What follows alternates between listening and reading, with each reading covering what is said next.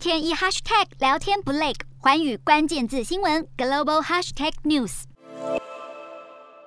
亚洲富豪的钱正在乾坤大挪移，香港因为国安法登上欧盟税务不合作灰名单，亚太金融中心的地位摇摇欲坠。与此同时，新加坡则对亚洲富豪大献殷勤，透过税制为富豪大开方便之门。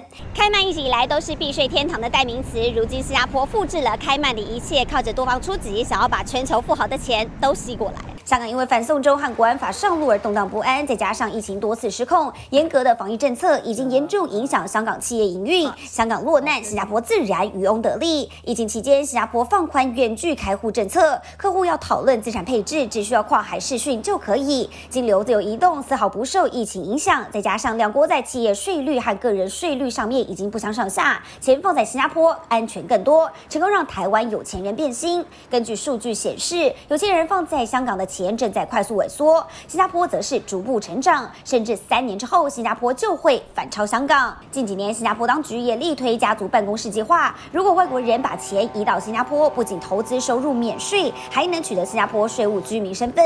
新加坡金管局新上路的 VCC 制度，更是让未上市的公司私募更容易。最终受益人不公开的特点，不仅顾及了富豪的隐私，而且台湾税局若想追税也不容易。不过，新加坡也不是无上限的开放，以加密货币来。来说，近期新加坡就收紧虚拟资产服务的监管力度，要求海外营运的加密货币商必须要领牌。疫情、香港国安法、全球租税改革正凝聚成一股新力量，一直想要扳倒香港，成为亚洲金融中心的新加坡，现在就是黄金时刻。只是不受欧盟监管的红利有多长，没人知道答案。